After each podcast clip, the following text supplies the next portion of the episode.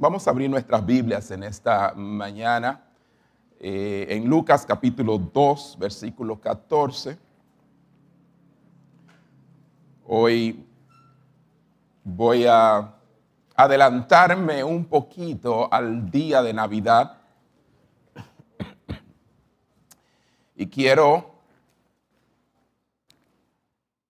que podamos tomar de este pasaje enseñanzas que edifiquen nuestras vidas en esta mañana. Lucas capítulo 2, versículo 14. Siento que leamos el contexto. Vamos a comenzar desde el versículo 1. Lucas 2, versículo 1 y terminaremos en el 14. Así tenemos un cuadro de, completo del acontecimiento. Aconteció en aquellos días que se promulgó un edicto de parte de Augusto César, que todo el mundo fuese empadronado. Este primer censo se hizo siendo Sirenio gobernador de Siria. E iban todos para ser empadronados, cada uno a su ciudad. Y José subió de Galilea, de la ciudad de Nazaret a Judea, a la ciudad de David, que se llama Belén, por cuanto era de la casa y familia de David, para ser empadronado con María su mujer, desposada con él, la cual estaba encinta. Y aconteció que estando ellos allí se cumplieron los días de su alumbramiento. Y dio a luz a su hijo primogénito y lo envolvió en pañales y lo acostó en un pesebre porque no había lugar para ellos en el mesón. Había pastores en la misma región que velaban y guardaban las vigilias de la noche sobre su rebaño. Y he aquí, se les presentó un ángel del Señor y la gloria del Señor los rodeó de resplandor y tuvieron gran temor. Pero el ángel les dijo, no temáis, porque aquí que os doy nuevas de gran gozo, que será para todo el pueblo, que os ha nacido hoy en la ciudad de David un Salvador, que es Cristo el Señor. Esto os servirá de señal.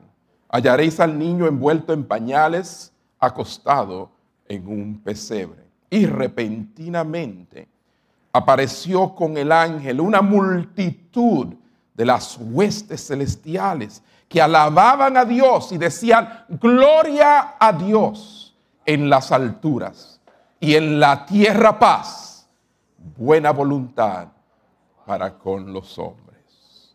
Amén. Hoy yo quiero hablar acerca de esa frase y en la tierra paz. Y he titulado el mensaje una pregunta. ¿Paz en la tierra? Dígalo conmigo. Paz en la tierra. Pero dígalo con un sentido de duda, incredulidad. ¿Cómo va a ser? ¿Paz? En la tierra, vamos, paz en la tierra. No porque usted lo dude, sino porque si lo vemos con los ojos carnales, nos hacemos esa misma pregunta todos. Entonces, nuestro texto base es el versículo 14. Gloria a Dios en las alturas y en la tierra paz, buena voluntad para con los hombres. Vamos a cerrar nuestros ojos y vamos a orar, implorar al Señor en esta hora su gracia. No nos paramos aquí con nuestra capacidad eh, para nada, aunque sabemos que Dios utilizará todo aquello que Él ha depositado en nosotros como don y merecido, pero en esta hora necesitamos que nos hable. Padre, aquí estamos una vez más en tu casa. qué gozo estar en tu casa. Qué bueno que comenzamos este último mes del año en tu casa. Oh Señor, ayúdanos Señor en esta hora, después de haberte adorado como lo hemos hecho. Hemos exaltado tu nombre con todas nuestras fuerzas. Oh Señor, cada fibra de nuestro ser te ha dicho que tú eres excelso. Hemos dado gloria a tu nombre por encima de todo nombre.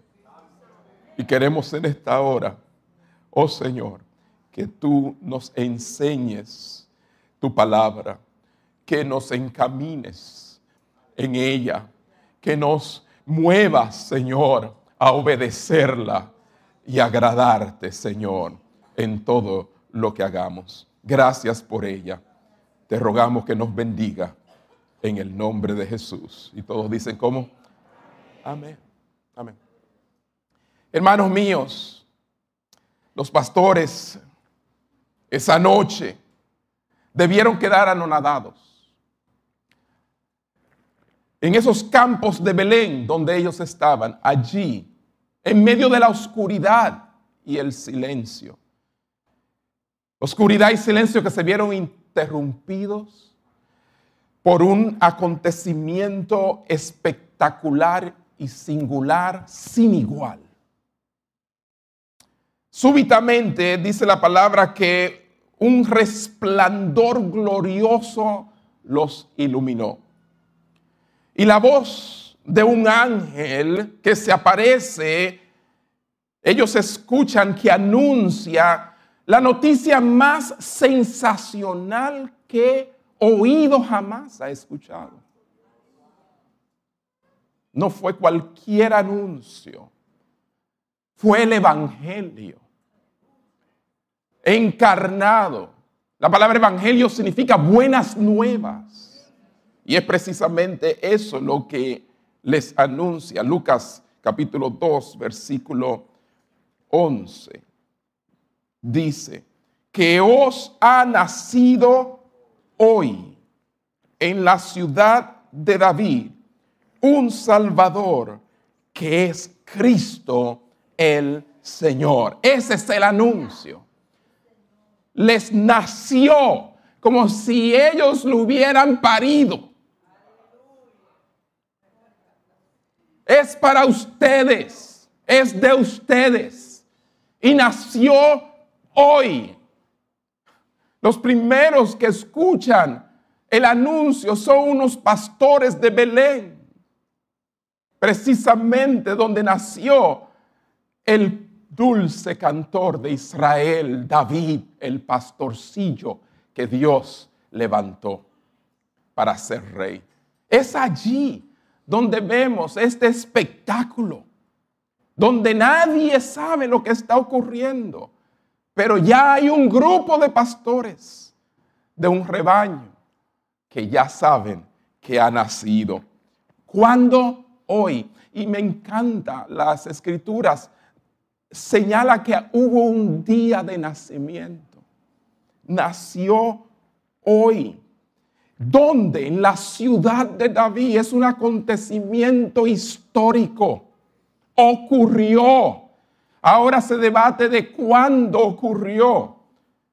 Que si fue en diciembre, que si fue en marzo, que si fue en julio pero eso no interesa. Lo que interesa es que nació. Claro, entendemos y sabemos muy bien que a raíz de una fiesta pagana del sol, los cristianos estratégicamente en ese momento señalan ese mismo día 25 para comenzar a celebrar el nacimiento de Cristo Jesús. Pero, vuelvo y repito, el asunto es que el ángel dijo, hoy hay un día específico en la historia que esto suceda. sucede. Hay un lugar geográfico en la ciudad de David. ¿Quién nació? El Salvador el que perdonará nuestros pecados y nuestras culpas. le añade y le dice que es el Mesías, el Cristo esperado, el ungido de la raíz de David, el que va a cumplir las promesas y va a satisfacer finalmente todo lo que ustedes han esperado. Y más luego le dice el Señor. Entonces, claramente vemos que el anuncio es increíble. Lo que Dios había prometido años atrás, lo había cumplido. Los años que pasan no deben de ninguna manera hacernos olvidar de lo que Dios ha prometido. Vuelvo y repito, lo que Dios ha prometido, aunque pasen años, para nosotros muchas veces son muchos años de cuando Él nos ha hecho promesa, pero no, no, no olvides lo que Él ha prometido, porque Él no lo ha olvidado. Se cumplirá. Él no está sujeto a nuestros pocos 70, 80 años como mucho. No, de ninguna manera. Dios tiene un plan, un propósito. Y a los profetas les dijo una y otra vez que este Cristo vendría y vino en el cumplimiento del tiempo, en el día señalado. Y así también, hace más de dos mil años que Él prometió que volvería. Y créame mi hermano, que Dios no se ha olvidado. Él volverá, no tardará. Muchos de nuestros antepasados creyentes han esperado ese día y no llegó en sus días, pero hay un día, así como nació, así también volverá. Amén. Cuando da un aplauso al Señor. Yo lo creo. Ahora bien, noten algo. Junto al ángel apareció un ejército de ángeles. Repito, junto al ángel apareció un ejército de ángeles. Un ángel podría haber traído las noticias.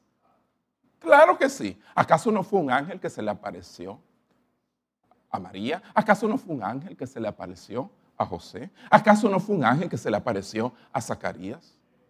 Pero en este momento, ¿verdad? Un ángel no era suficiente. Un ángel no era suficiente para reaccionar ante la noticia. Por eso Dios dispuso de una hueste celestial.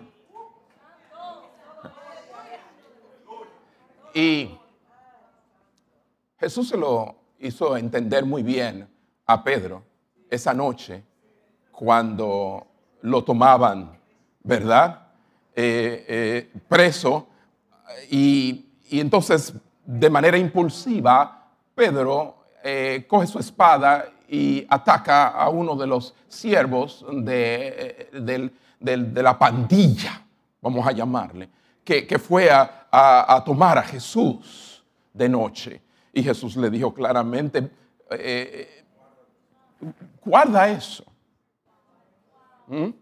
Porque es que ¿No sabes tú que si yo quiero y si así el Padre deseara, ahora mismo tendría a mi disposición una huestes de ángeles celestiales, una multitud de un ejército celestial para defenderme?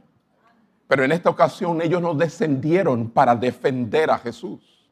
Sí, ese niño indefenso en un pesebre envuelto en pañales, aparentemente indefenso, claro, podrían ellos haber venido para eso, pero no, ellos vinieron para anunciar a unos pastores humildes y reaccionar como es debido ante el nacimiento de un rey. No era cualquiera que había nacido. había nacido el rey. Ningún rey en este mundo que ha nacido ha tenido a su disposición para clamar que ha nacido las huestes celestiales del el Señor. Amén. Entonces, está claro el significado de esta noticia y su resultado final exigía un ejército que acompañara la noticia, un ejército de ángeles. Lucas 2, 13 al 14, miren cómo dice.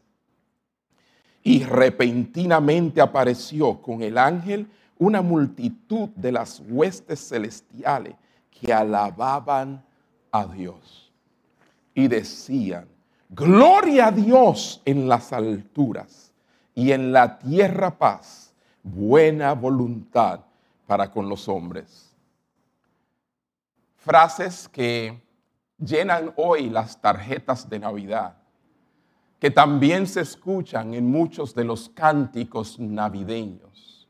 Ciertamente se ha hecho muy popular, pero ¿qué es lo que significa realmente? Eso es lo más importante.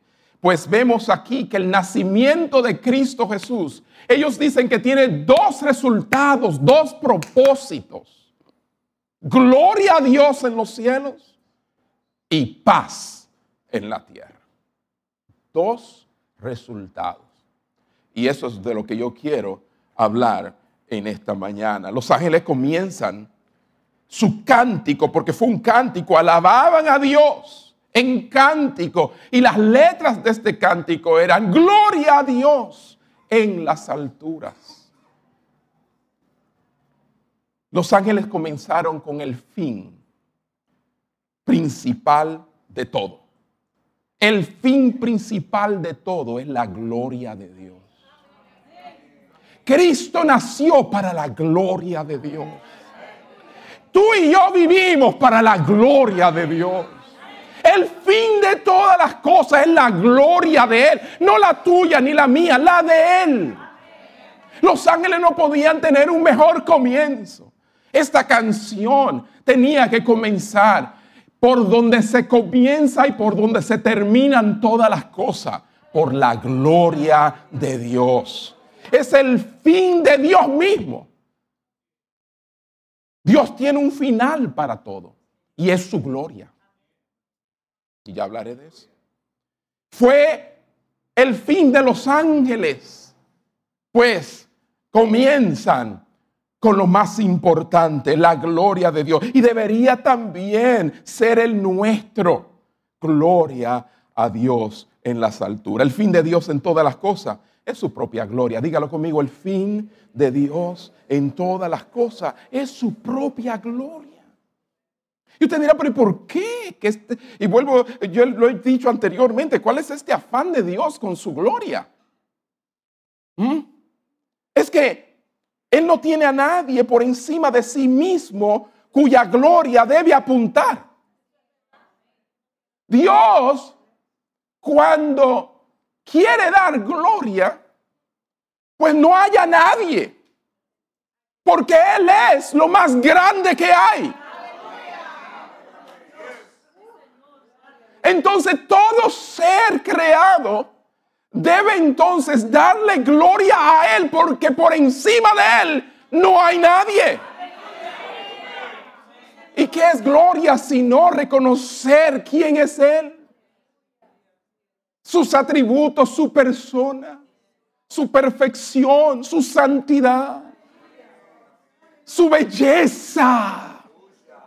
No hay nadie más bello que Él. Es verdad que hay muchas cosas bellas que Él ha creado, pero todas reflejan su gloria. Amén.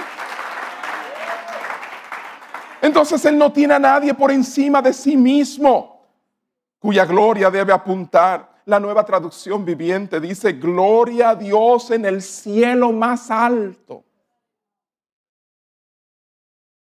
en el cielo más alto.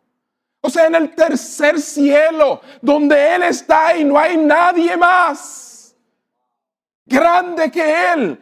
pues gloria a Dios allá, que ascienda la gloria a donde está Él. Él, es el más glorificado allí que en, que en cualquier lugar en este universo, porque es allí donde se le da perfecta gloria.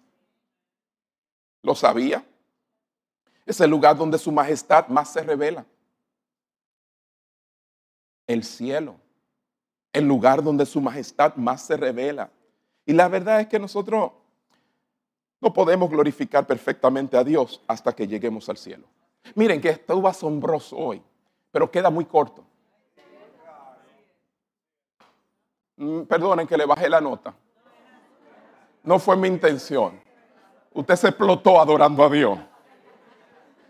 Pero quedó muy corto. Quedó corto. Déjeme decirle que sí, que quedó corto. ¿A dónde dice los ángeles que la gloria debe verse en todo su esplendor y se ve en los cielos, en las alturas, porque aquí siempre será imperfecta. Hay una gloria perfecta dada a Dios en el cielo. Allí no hay corrupción. En esas almas perfectas, seres, espíritus perfectos, en los ángeles. Aquí en la tierra, claramente Dios no es glorificado en absoluto por muchos. Y eso está más decir que hay gente que no están en eso de que está dándole gloria a Dios.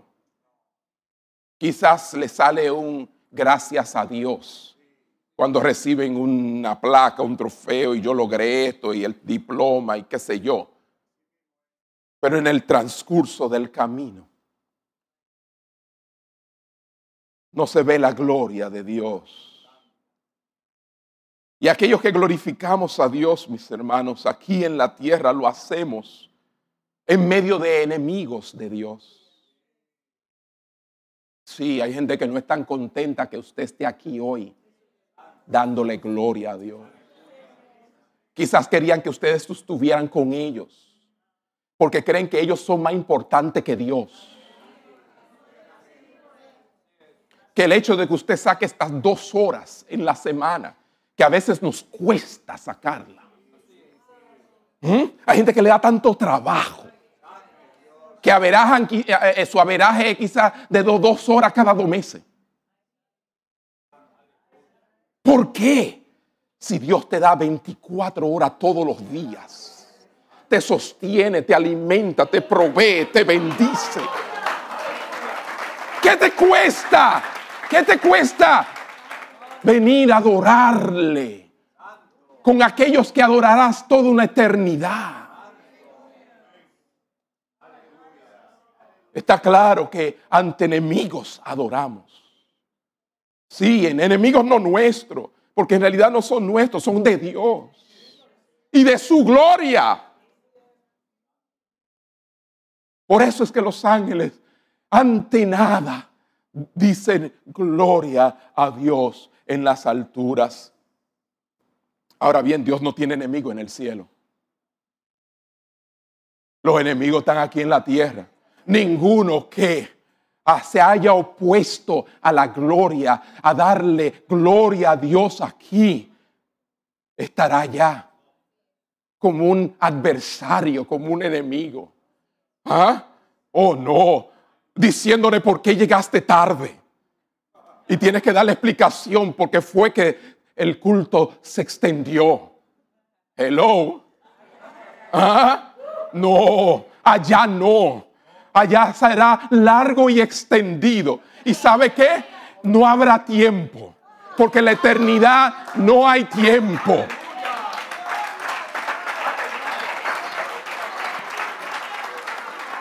Pero ¿cómo podrá querer alguien que que, se siente como que, como que fue muy largo acá.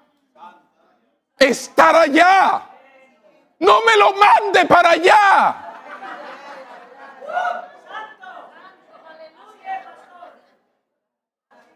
No diga que está con él. Cuando aquí no quiso estar este tiempecito con Él. Pero bueno, no estoy enojado.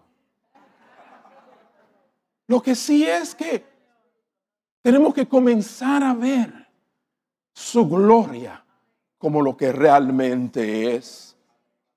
Él no tiene enemigos en el cielo, pues todos somos de un mismo espíritu o seremos. Entonces glorifiquemos a Dios. Diga conmigo, glorifiquemos a Dios. Todo lo que podamos aquí, pues es una señal de que somos del número que lo glorificaremos allá y Él se glorificará en nosotros. ¿Cuánto da un aplauso al Señor?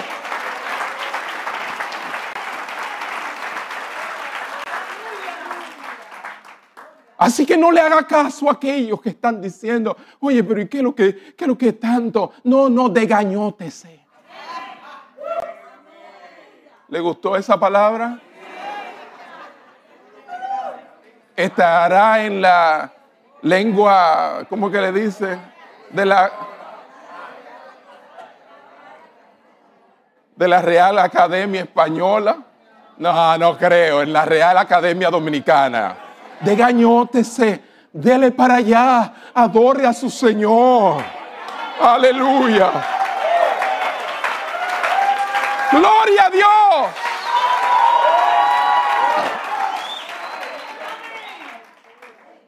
Dos resultados, dos propósitos. Primero, ante nada, el fin de todas las cosas. Gloria a Dios en las alturas. Y entonces dice, y en la tierra paz. Y es ahí donde me quedé pensando.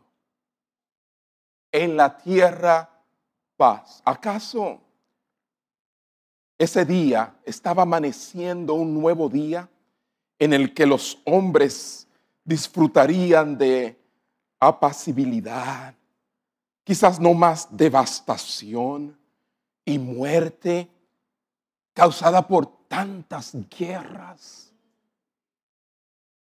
Estamos hablando de un acontecimiento real, verdadero,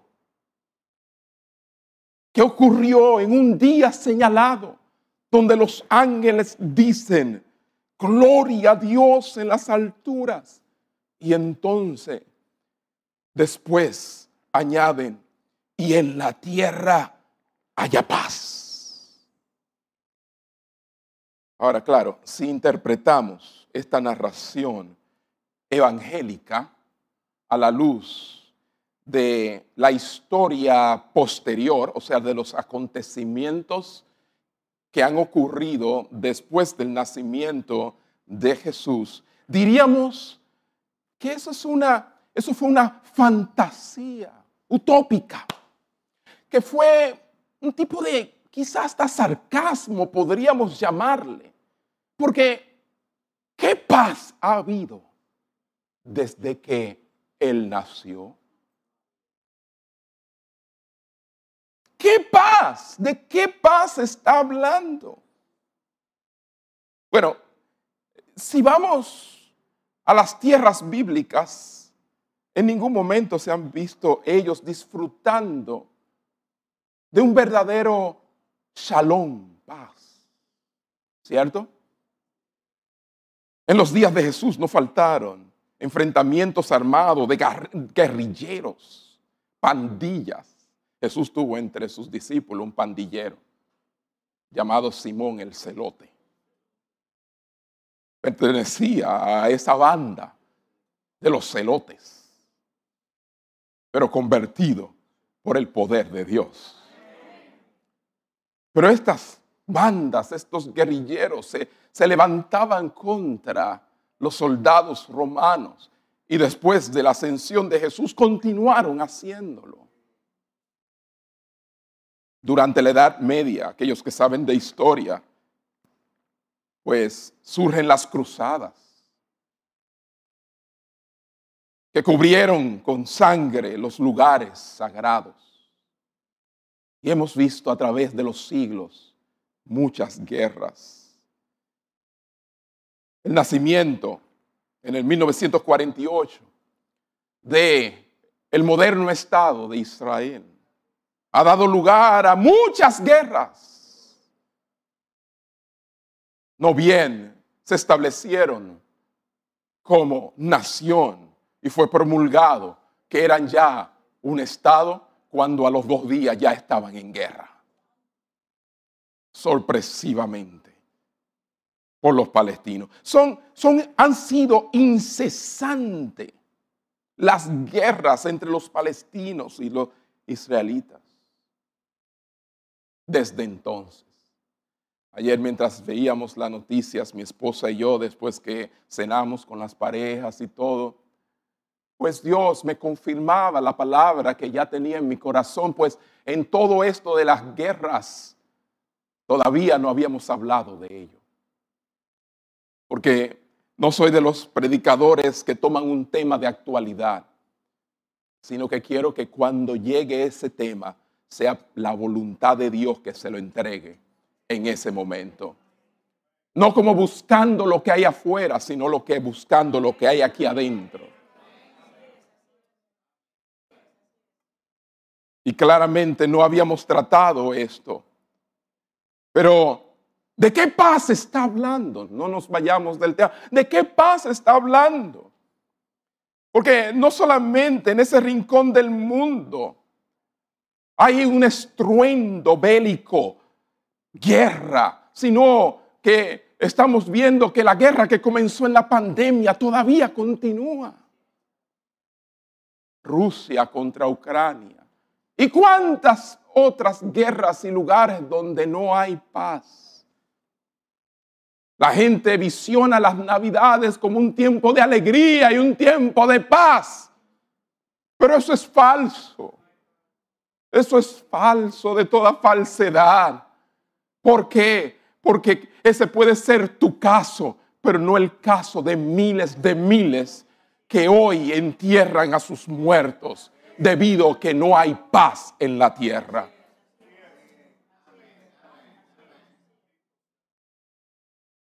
¿Verdaderamente entonces se anunció paz aquel día? ¿Dónde está? ¿Para cuándo será esa paz? ¿Cómo será? Y vemos que el tema de la paz surge con frecuencia en la Navidad. Paz. Noche de paz. Haciendo remembranza de ese día.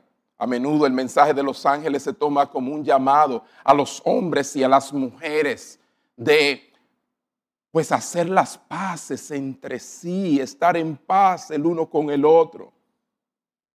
Veamos realmente lo que dice la traducción de Lucas capítulo 2, versículo 14. Pues para entenderlo mejor tenemos que irnos a traducciones más fieles al texto. Yo siempre les he dicho que la Biblia de las Américas es generalmente una traducción bastante exacta a lo que se quiso decir, al original. ¿Qué se está comunicando ahí en ese versículo 14? Porque ciertamente los ángeles no prometieron la paz mundial. Pues desde ese día hasta ahora no se ha visto paz mundial. ¿Están de acuerdo, hermano? No prometieron eso. ¿Qué entonces? ¿De qué está hablando? Entonces, ¿qué declararon realmente los ángeles? Si buscan en la Biblia de las Américas, ese texto, esa parte de ese texto, de esta manera es traducida. Y en la tierra paz entre los hombres en quienes Él se complace.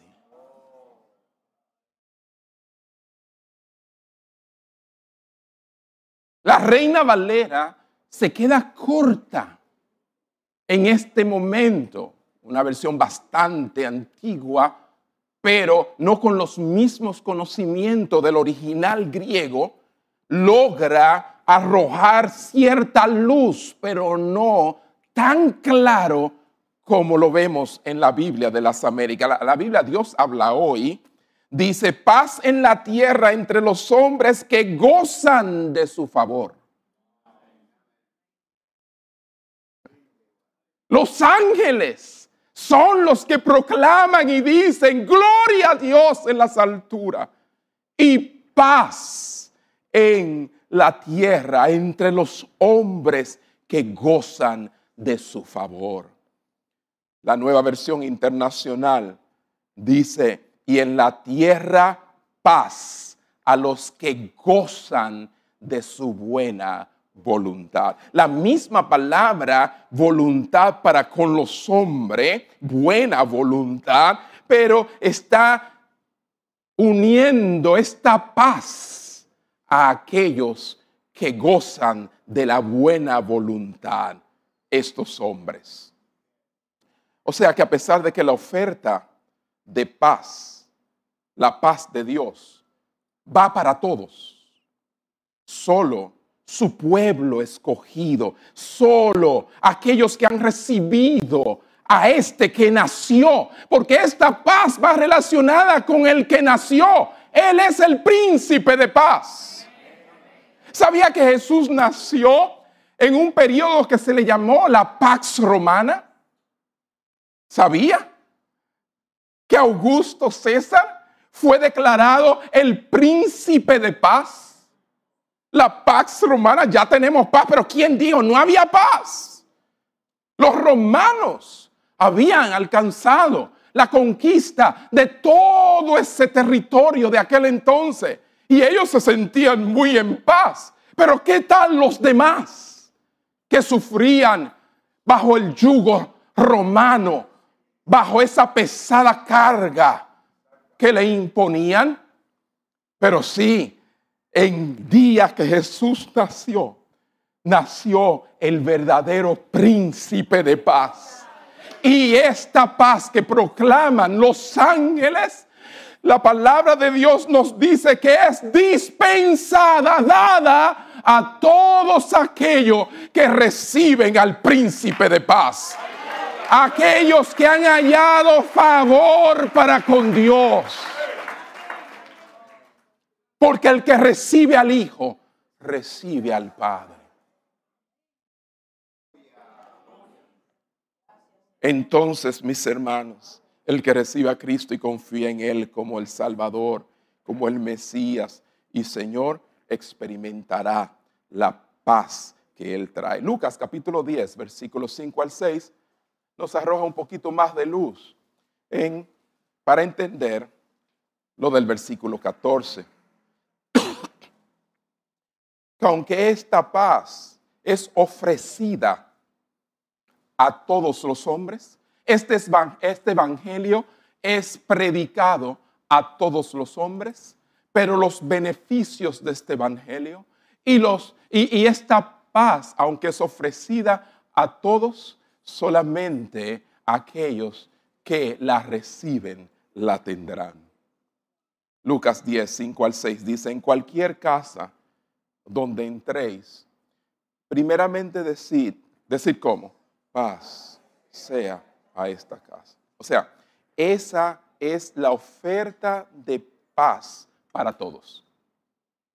Versículo 6. Y si hubiera allí, ¿qué?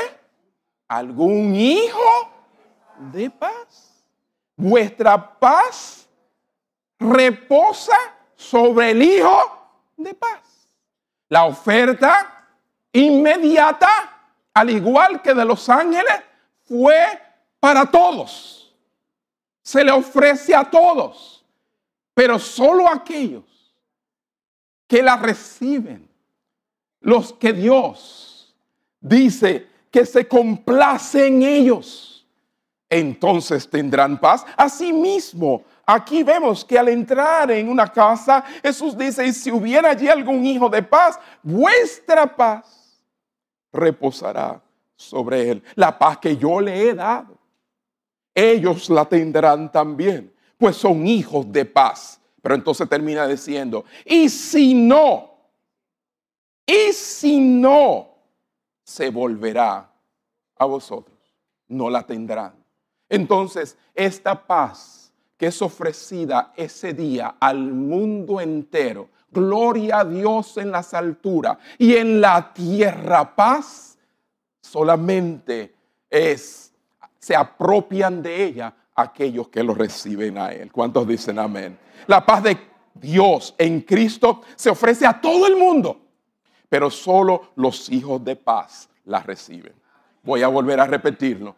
La paz de Dios en Cristo se ofrece a todo el mundo, pero solo los hijos de paz la reciben. Ahora, ¿cómo yo sé si soy un hijo de paz? ¿Verdad? ¿Cómo sabes si eres parte de la promesa de estos ángeles que anunciaron paz entre aquellos con los que Él está complacido? Pues sencillo, si has puesto tu fe en Cristo Jesús, si ahora tu vida es de Él, si vives para Él, entonces tú eres un hijo de paz.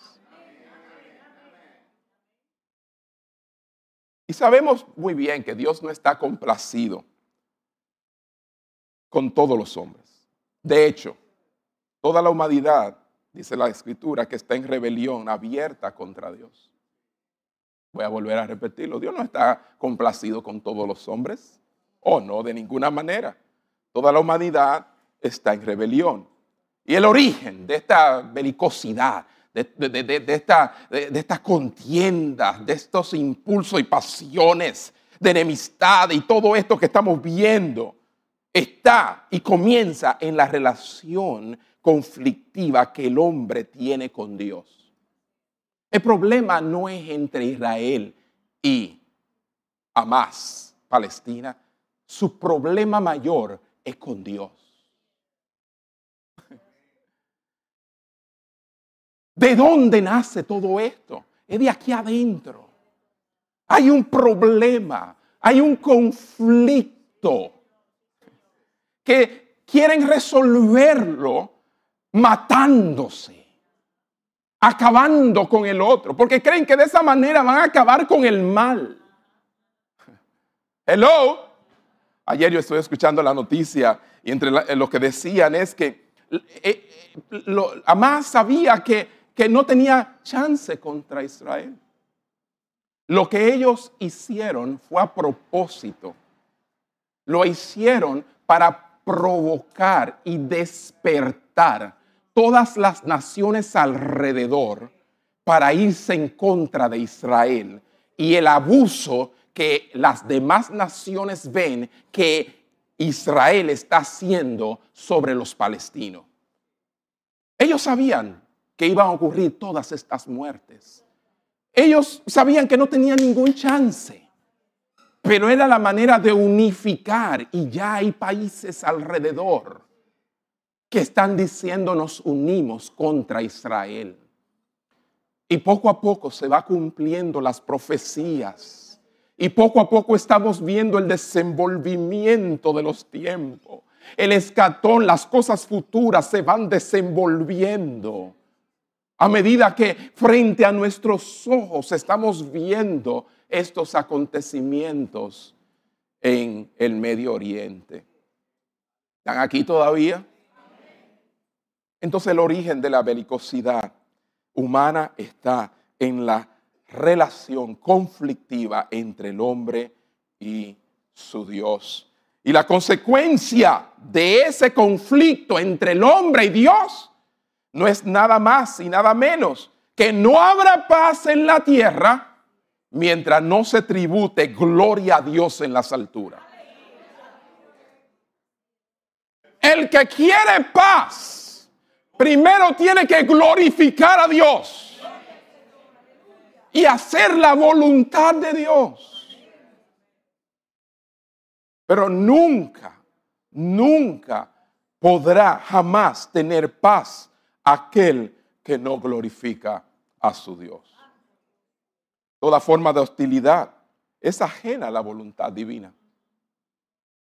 Ustedes ven todos estos crímenes, esta violencia, ¿eh? estas guerras, todo esto que estamos presenciando nosotros aquí también, en nuestro país, en diferentes dimensiones. todo esto está ajeno a la voluntad de Dios. Eso no es lo que Dios quiere para el hombre. A fin de acabar con este antagonismo del hombre en su relación con Dios, Dios lo llama la reconciliación. Dios no lo llama primero, arréglese entre ustedes. Ustedes no, podrán arreglarse entre ustedes hasta que no se arreglen conmigo. ¿Me están entendiendo? ¿Verdad que sí? Segunda de Corintios capítulo 5, versículos 19 al 20. Allí está muy claro que Dios llama al hombre a la reconciliación. Que Dios estaba en Cristo reconciliando consigo al mundo. Oh, qué manera de decir quiero reconciliarme contigo. Reconcíliate conmigo. Aquí está Jesús, quien pagará por tus pecados. Dice, no tomándole en cuenta a los hombres sus pecados. Y nos encargó a nosotros la palabra de la reconciliación. Versículo 20. Así que somos embajadores en nombre de Cristo, como si Dios rogase por medio de nosotros, os rogamos en nombre de Cristo, reconciliados con Dios. Dígalo conmigo, reconciliados. Si Dios nos llama a reconciliación, es porque hay un momento dado en que nos encontramos en enemistad con Él. Amén. Y lo primero, y usted quizá quiere paz en su casa, paz en su trabajo, paz aquí, allá, todo eso está muy bien. Pero lo más importante de todo es esa paz con Dios. Paz con Dios. Cuando esta ha tenido lugar, entonces surgen hombres y mujeres nuevos, con nuevos criterios y actitudes nuevas. Queremos ver eso en los gobernantes de las naciones, pero no lo podemos ver hasta que no estén en paz con su creador. Y este nuevo criterio, esta actitud nueva, siempre será inspirada por la palabra de Dios. Si la humanidad se volviera a Dios, diga conmigo, si la humanidad se volviera a Dios y siguiera de veras a Jesucristo, oh hermano, de inmediato cesarían las contiendas, las guerras, todo se acabaría. Sí, claro. En lo que el mundo atañe, hermanos. La revelación divina, aunque dice que las cosas irán de mal en peor, pero nos da una perspectiva al final de esperanza. Isaías capítulo 9, del 6 al 7. Vayan allá conmigo, por favor. Isaías. Y es uno de los textos más preciosos de las escrituras. Isaías capítulo 9, versículos 6 y 7. Dice la palabra, porque un niño nos es nacido Hijo nos es dado. Y el principado sobre su hombre, hombro. Y se llamará su nombre como admirable, consejero, Dios fuerte, Padre eterno, príncipe. ¿De quién está hablando? De Jesús. Pero entonces añade el profeta Isaías algo más. Versículo 8 lo dilatado de su imperio y la paz no tendrán límite sobre el trono de David y sobre su reino, disponiéndolo y confirmándolo en juicio y en justicia desde ahora y para siempre. El celo de Jehová de los ejércitos hará esto. Esto no es porque nosotros querramos, eso es porque Dios es celoso con lo que Él dice. Él dijo y Él hará. Sea todo hombre mentiroso y Dios sea veraz. Él lo ha dicho, Él lo cumplirá. O sea que aunque veamos estas cosas, ya sabemos el origen de ella. Estas cosas continuarán hasta que todo termine en una paz perdurable. La paz que hablaron los ángeles no es una paz temporal de la historia de la humanidad. No, es una paz que va a trascender nuestra historia y vamos a verla cuando el Señor finalmente regrese. Amén. Ahora, para concluir, hay tres relaciones en las que todo el mundo quiere tener paz, o mejor dicho, necesitamos tener paz y buscar esa paz y disfrutarla de ella. La primera de ellas es la paz con Dios. Diga conmigo, paz con Dios. La segunda es la paz con tu propia alma. ¿Ve? Y usted dirá, pero no es igual. No, no es igual. Una cosa es nuestra relación con Dios y otra cosa es la paz interior nuestra. Y que debido a que no tenemos esa relación con Dios, no podemos tener la segunda. La gente anda buscando la segunda cuando lo que tiene que buscar es la primera. ¿Cuánto da un aplauso al Señor? Eso está claro. Eso está claro paz con Dios, paz con tu propia alma y la paz con las otras personas. La necesidad más básica que tenemos es la paz con Dios. Es fundamental para toda búsqueda de paz. Si no vamos aquí primero, todas las demás experiencias de paz serán superficiales. Sí, y miren, tu familia puede ser, mira, lo más chévere, pero al final todos van a perecer y se van a encontrar con la necesidad de haber tenido paz con Dios. El hecho de que tú tengas paz con tu familia no quiere decir que tú tienes paz con Dios. El hecho de que tú tengas paz con tus vecinos y con todo el mundo y que tú te eres bien chévere y te llevas bien con todo el mundo está muy bien, pero tú tienes un problema con Dios que debes resolver. ¿Me están siguiendo? El propósito de Dios es darte paz siendo la persona, Él siendo la persona más gloriosa de tu vida. ¿Cómo Dios te da paz? Cuando tú comienzas a verlo a Él como la persona más gloriosa de tu vida. Oh, claro que sí. Cinco veces en el Nuevo Testamento se le llama el Dios de la paz. En Romanos 15, 13, por causa del tiempo no la vamos a leer. Romanos 16, 20. Filipenses 4, 9. Primera Tesalonicenses 5, 23. Hebreos 13, 20. Jesús mismo dijo, mi paso os dejo, mis pasos doy. No como el mundo la da, que es temporal, pasajera. Una tregua. Esa es la palabrita famosa ahora mismo. Cuatro días de tregua. Oh, y no bien. Se terminaron. Yo creo que antes de que se terminaran, ya se había accionado al respecto. Oh hermano, Pablo mismo dijo, Jesús mismo es nuestra paz la paz de Dios, la paz de Cristo. Nunca se puede separar de Dios mismo y de Cristo mismo. La paz de Dios. Oh, no se puede tener paz sin Dios. Tú no, no, puedes separar una cosa. Yo quiero paz, pero no a Dios y lo que Él quiere que yo haga para... No, no, no, no, no. Paz sí, pero Dios no. No existe paz sin Dios.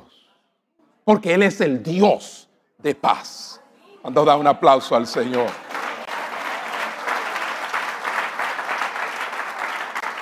Si queremos que la paz gobierne nuestros corazones, entonces Dios debe gobernar nuestros corazones. Porque la paz viene a producto de que Dios está gobernando mi corazón.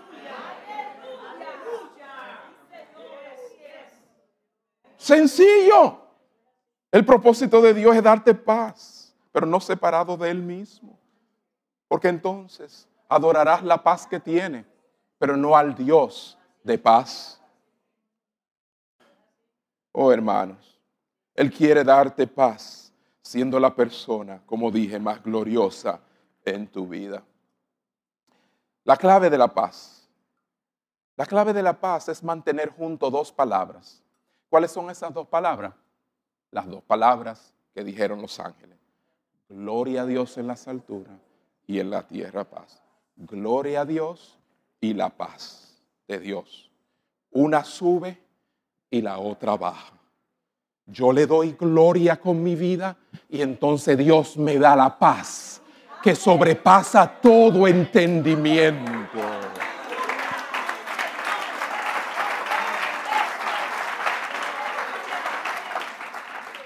Cuando tenemos esa paz con Dios debido a ser justificados por la fe, como dice Romanos capítulo 5, versículo 1, podemos comenzar a crecer y a disfrutar de esa paz en nosotros mismos. Se acaba la culpa, se acaba la ansiedad que nos paraliza muchas veces, que, nos vuelve pero como, como que no tenemos esperanza. Filipenses 4, de 6 a 7 dice, por nada estéis afanosos, si no sean conocidas vuestras peticiones delante de Dios. Y la paz de Dios, que sobrepasa todo entendimiento, guardará vuestros corazones y vuestros pensamientos. ¿En quién? En Cristo Jesús. O sea que Dios, Dios quiere Dios quiere darnos esa paz y estar en paz con nosotros. Y finalmente Dios quiere que disfrutemos de su paz en nuestras relaciones con otras personas. Claro. Aunque, aunque esta es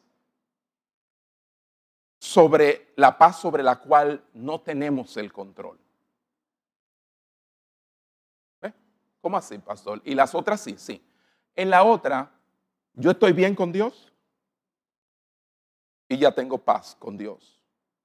La segunda, en mi interior, al tener una relación con Dios como debe ser, entonces viene la otra a mi vida, ¿ve? Diaria, donde yo lo que hago es echar toda mi ansiedad sobre Él y obtengo su paz. Pero la tercera la paz con mi semejante muchas veces está fuera de mi control. Por eso es que entonces en Romanos capítulo 12, versículo 18, dice, si es posible, en la medida en que dependa de ti, vive en paz con todos. Si es posible, en cuanto dependa de vosotros, estad en paz con todos los hombres. Lo que quiere decir que a veces no depende de mí estar en paz con el otro. Yo quiero, pero el otro no quiere. Pues si yo hago todo lo que tengo que hacer para estar en paz con el otro y el otro no quiere estar en paz conmigo, entonces yo tranquilo, en paz con Dios, en paz dentro de mí y sabiendo que hice todo lo que tenía que hacer para estar en paz con el otro. ¿Cuántos dicen amén?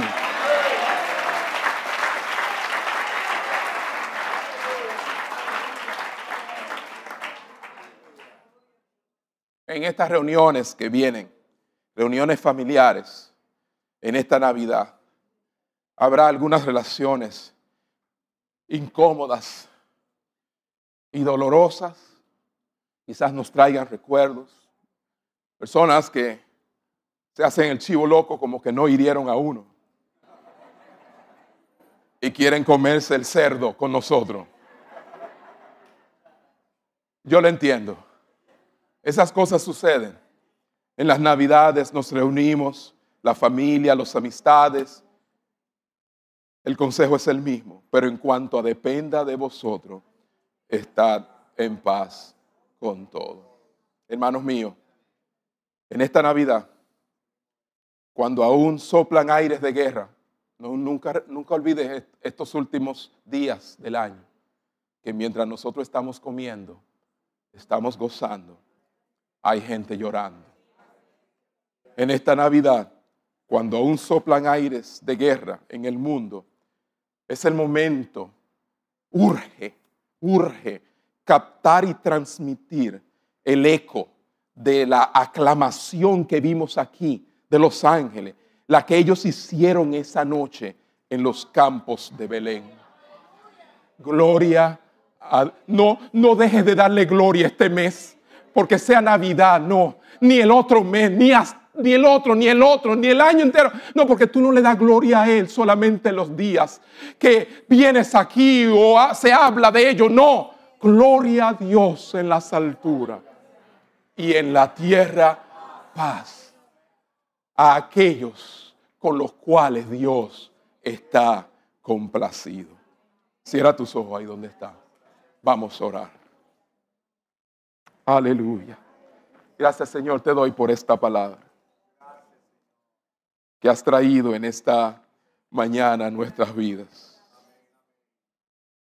Oh Señor, que cada uno de los que estemos aquí hoy hayamos captado y podamos transmitir en medio de este mundo alborotado, oh Señor, la gran aclamación de los ángeles, que ni por un instante nos olvidemos del fin de todas las cosas. El fin no es mi paz ni la paz del mundo. El fin es tu gloria. Aleluya. Vivimos para tu gloria. Nos creaste para que reflejáramos tu gloria. Los cielos mismos cuentan tu gloria. El firmamento anuncia las obras de tus manos. Todo tiene como finalidad y comienza con tu gloria.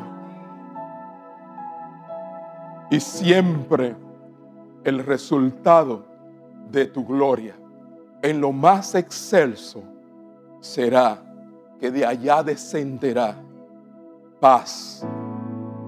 Dígalo conmigo, paz, ponte de pies. Aleluya, aleluya, necesitamos de su paz. Paz con Dios, paz en nuestra alma y paz con nuestro semejante.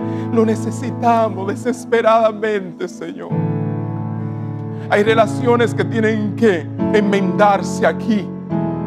Hay personas acá que tienen situaciones con sus familiares o amistades que ellos no han tomado. Como cristiano, tú tienes que tomar la iniciativa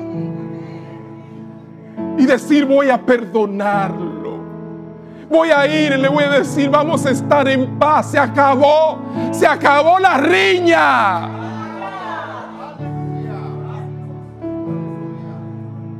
¿Cómo puedes decir que estás en paz con Dios y que tienes paz dentro? Si no vas donde esa persona y le dice, óyeme, olvidémonos de quién falló. Esto no se trata de que tú fallaste o yo fallé. Vamos a estar en paz. Haz tu parte. Déjale a Dios el resto.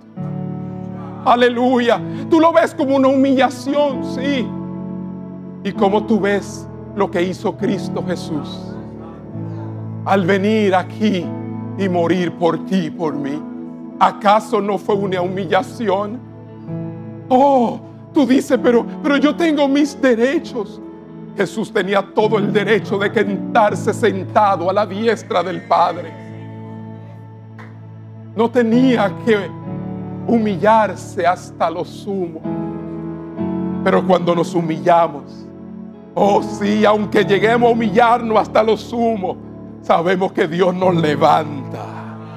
Porque el que se humilla será exaltado. Vamos, haz algo diferente esta Navidad. Deja tu orgullo a un lado. Vamos, haz algo sobrenatural en tu vida. Dale gloria a Dios, perdonando